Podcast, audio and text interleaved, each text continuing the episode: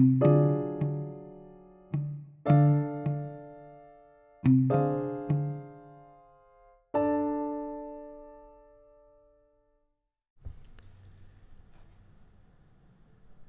Sellars, Lecciones de Estoicismo. Filosofía antigua para la vida moderna.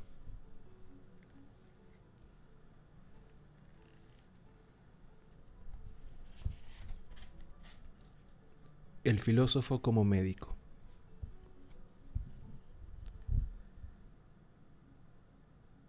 Hacia el final del siglo I de nuestra era, un antiguo esclavo oriundo de Asia Menor, y de quien no sabemos siquiera su verdadero nombre, fundó una escuela de filosofía en una nueva ciudad situada en la costa occidental de Grecia.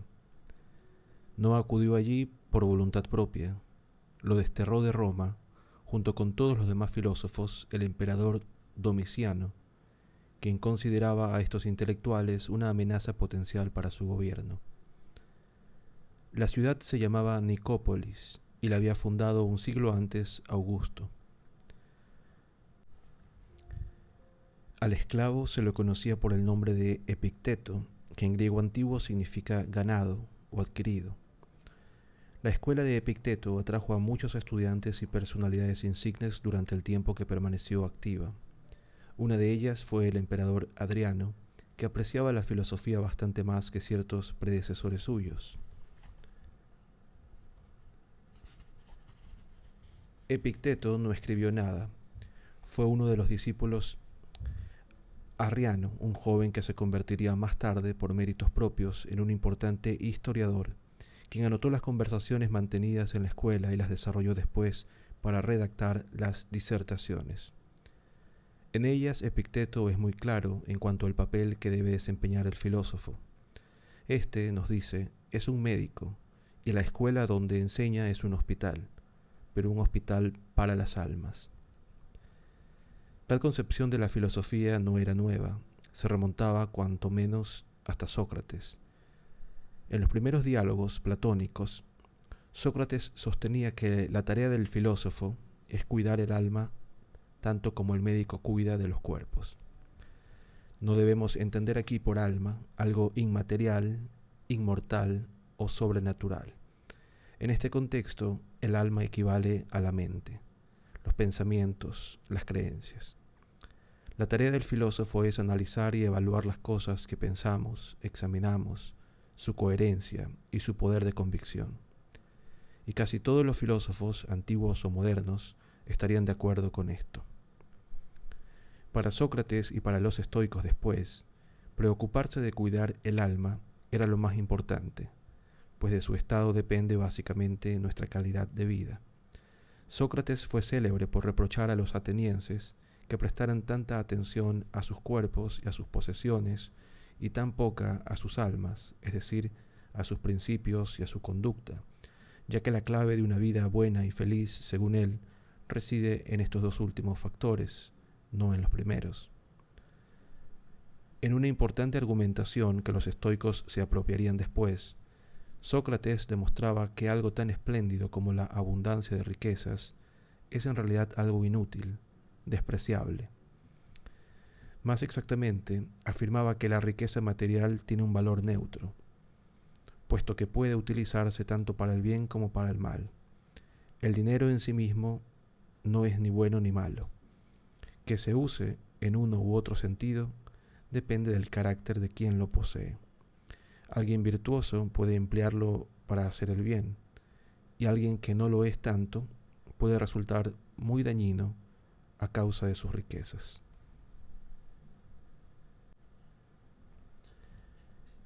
¿Qué nos dice todo esto?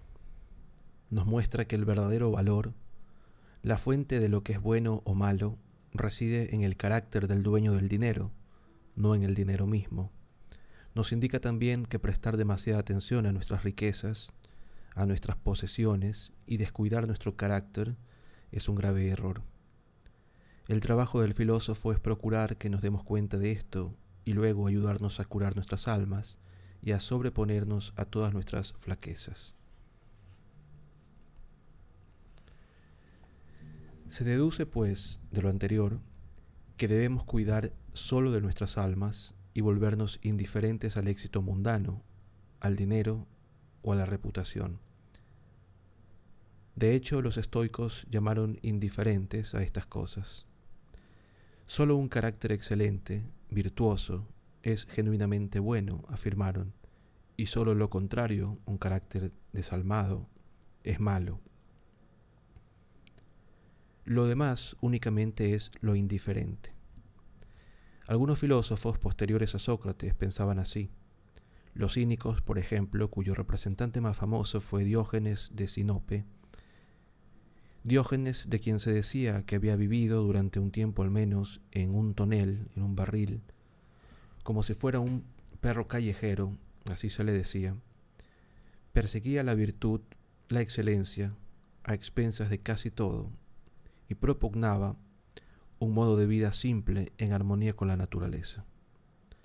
Se dice que un día, al ver a un niño beber agua con las manos, exclamó, Una criatura me ha vencido con su sencillez. Y acto seguido se deshizo de una de sus escasas posesiones, su taza. A Zenón, el primer estoico, lo sedujo durante un tiempo la visión cínica del mundo, hasta que empezó a quedársele corta. Sócrates había dicho que el dinero puede usarse para el bien o para el mal, pero si uno carece de dinero, carece en consecuencia de la capacidad de hacer el bien con él. Como señaló Aristóteles, algunas virtudes requieren cierto grado de riqueza, como la generosidad o la caridad. Y no solo eso, sino que Diógenes, con su rechazo activo de las posesiones, parecía no ajustarse a la afirmación de que tales cosas no son más que meros indiferentes. Si el dinero es de verdad indiferente, ¿por qué ha de preocuparte entonces si estás en la ruina o nadas en la abundancia? Diógenes parecía sostener que siempre era mejor ser pobre que rico, y no es difícil percatarse de la huella que esta alabanza de la pobreza dejó en la tradición cristiana posterior. Pero Zenón no pensaba así. Diógenes había dicho que debemos vivir en armonía con la naturaleza, mientras que el chipriota afirmó que para nosotros es del todo natural ir en pos de las cosas que nos ayuden a sobrevivir, comida, refugio, todo lo que es bueno para nuestra salud, las posesiones que contribuyen a nuestro bienestar físico. Eso hacemos y no hay ningún motivo para sentirse mal por ello. Perseguimos la prosperidad material porque nos asegura la supervivencia. En el lenguaje cotidiano diríamos que todas esas cosas que nos hacen bien son buenas.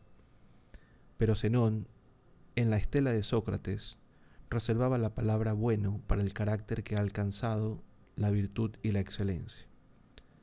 Valoramos estar sanos,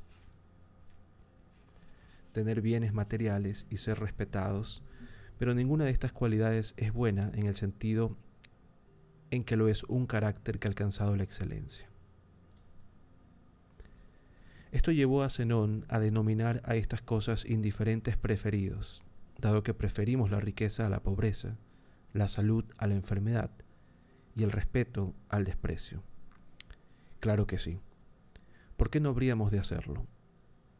Sin embargo, y esta es la clave, precisamente porque un carácter virtuoso es lo único que puede llamarse en puridad bueno, jamás debemos comprometer nuestro carácter en la búsqueda de tales cosas, ni debemos creer en ellas por sí mismas, que nos harán felices.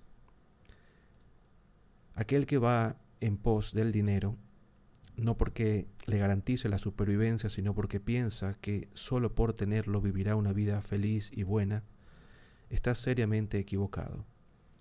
La persona que compromete su integridad por la búsqueda de fama o dinero comete un error más grave aún, porque daña su carácter, lo único que puede ser bueno, en aras de un mero indiferente. Estas son algunas de las cosas sobre las que disertaría Epicteto en su escuela de Nicópolis. Sus alumnos probablemente fueron los hijos de la élite romana, que estaban a punto de embarcarse en carreras administrativas dentro del organigrama del imperio. Es de esperar que las lecciones recibidas los hicieran mejores personas. Pero, ¿qué significa cuidar de nuestra propia alma? ¿Qué implica tener un carácter excelente? Lo diré con una palabra pasada de moda, ser virtuoso. Esto es ser sabio, justo, valiente, moderado, las cuatro virtudes cardinales de los estoicos. Eso es lo que significa tener un carácter bueno y ser bueno como humano.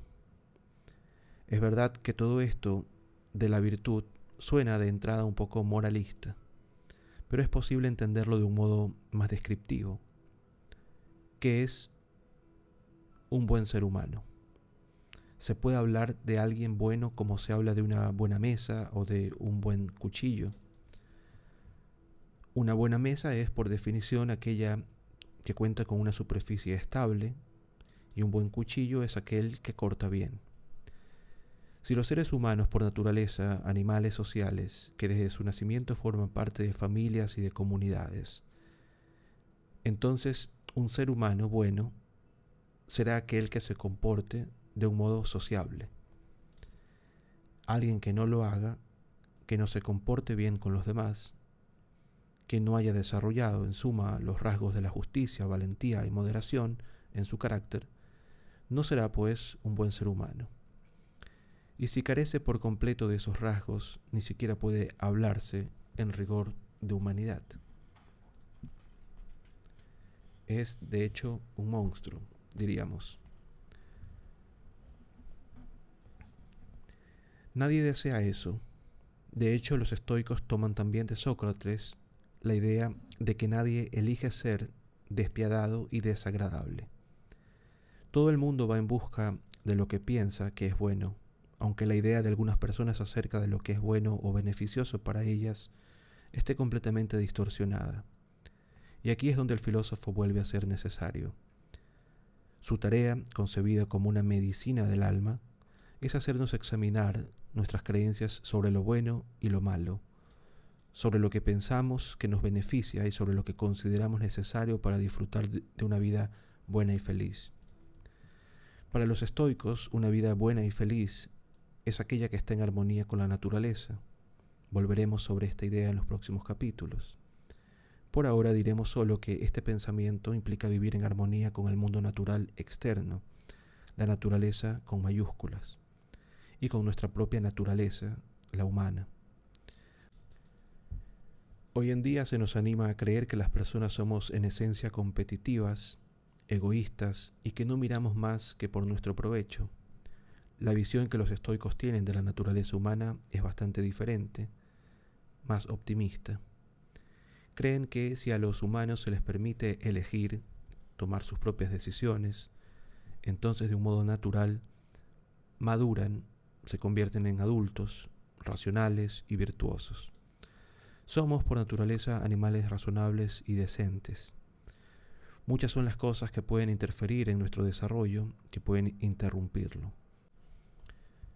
Por supuesto, y cuando esto sucede, nos vemos viviendo en una vida que no está en sintonía con nuestras inclinaciones más profundas. Nos convertimos en seres infelices. Es entonces cuando un filósofo médico puede ofrecernos remedios que nos devuelvan a la senda adecuada. Uno de esos remedios es volver a conectarnos con lo que significa realmente ser humanos y con el modo de vivir que ilumina ese conocimiento. Para ello, lo primero será prestar atención y cómo se encuentran nuestras almas, tal como Sócrates les pedía a sus conciudadanos. Es decir, nuestras creencias, juicios y valores. La primera lección es, pues, que si bien hay aspectos externos de nuestra vida que nos gustaría cambiar, debemos prestar atención también a cómo pensamos.